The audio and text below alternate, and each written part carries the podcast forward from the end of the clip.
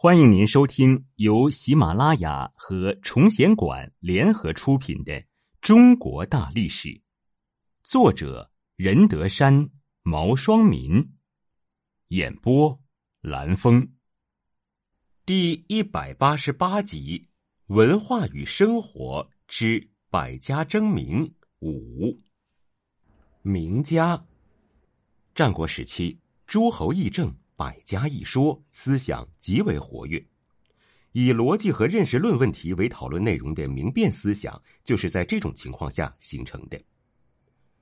名家着重于讨论名与实的关系，也就是事物的名称和事物本身的关系，往往在事物的名词、概念和逻辑的分析研究上下功夫。当时人称他们为察士或辩者。名家是汉代人叫出来的。宋国人惠施是名家的重要代表人物之一，他和墨家一样，曾努力的钻研宇宙万物构成的原因。他的著作今已失传，只有《庄子·天下篇》中保存了他的十个命题。这十个命题主要是对自然界的分析，其中有些含有辩证的因素。他说：“至大无外，谓之大一。”至小无内，谓之小一。大一是说整个空间大到无所不包，不再有外部；小一是说物质最小的单位小到不可再分割，不再有内部。惠施认为一切事物都处于变动之中，比如说太阳刚升到正中，同时就开始西斜了；一件东西刚生下来，同时也就开始走向死亡了。这种看法在一定程度上认识了事物的矛盾运动的辩证过程，但是他无条件的承认一彼一此，只讲转化而不讲转化的条件。对于惠施的哲学思想，人们至今依然津津乐道的莫过于他与庄子的那一场辩论。庄子和惠施在好水的桥上游玩，庄子说：“小鱼悠闲的游出来，这是鱼的快乐。”惠子问。你不是鱼，怎么知道鱼是快乐的呢？庄子回答说：“你不是我，你怎么知道我不晓得鱼的快乐呢？”惠子便说：“我不是你，固然不知道你。由此而推论，你既然不是鱼，那么你不知道鱼的快乐是很明显的了。”庄子回答说：“请把话题从头说起吧。你说你怎么知道鱼是快乐的？云云，意思就是你知道了我的意思而问我。”那么我在好水的桥上也就能知道鱼的快乐了。惠施的学问很渊博，魏王经常听他讲学，十分赞赏他的博学。一年，魏国的宰相死了，魏王急召惠施。惠施接到诏令，立即起身，日夜兼程，直奔魏国都城大梁。途中，一条大河挡住去路。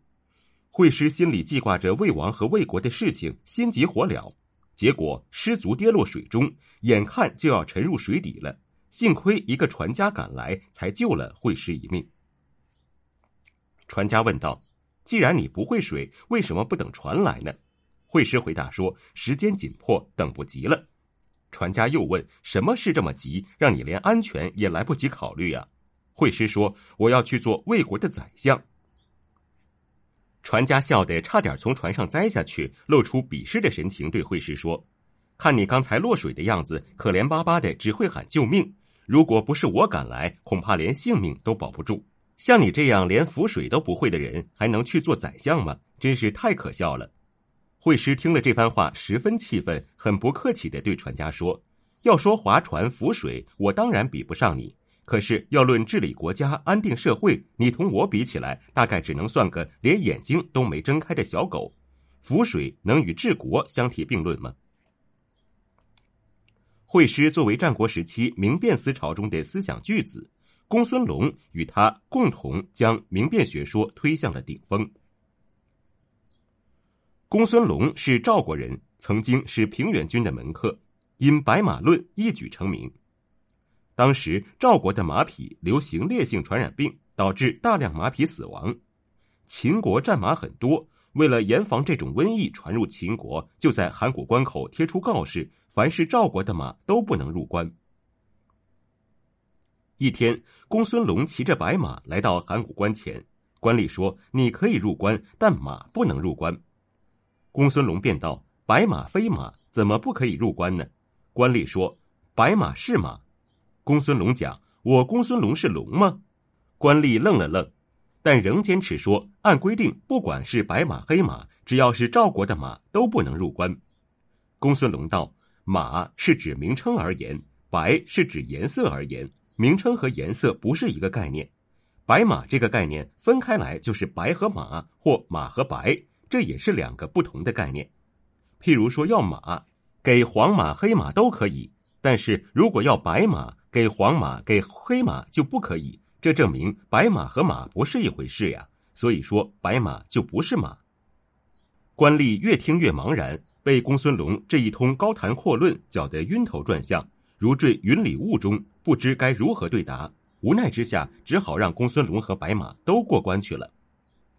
公孙龙的哲学思想不像惠施那样强调实是相对的、变化的，而是强调名是绝对的、不变的。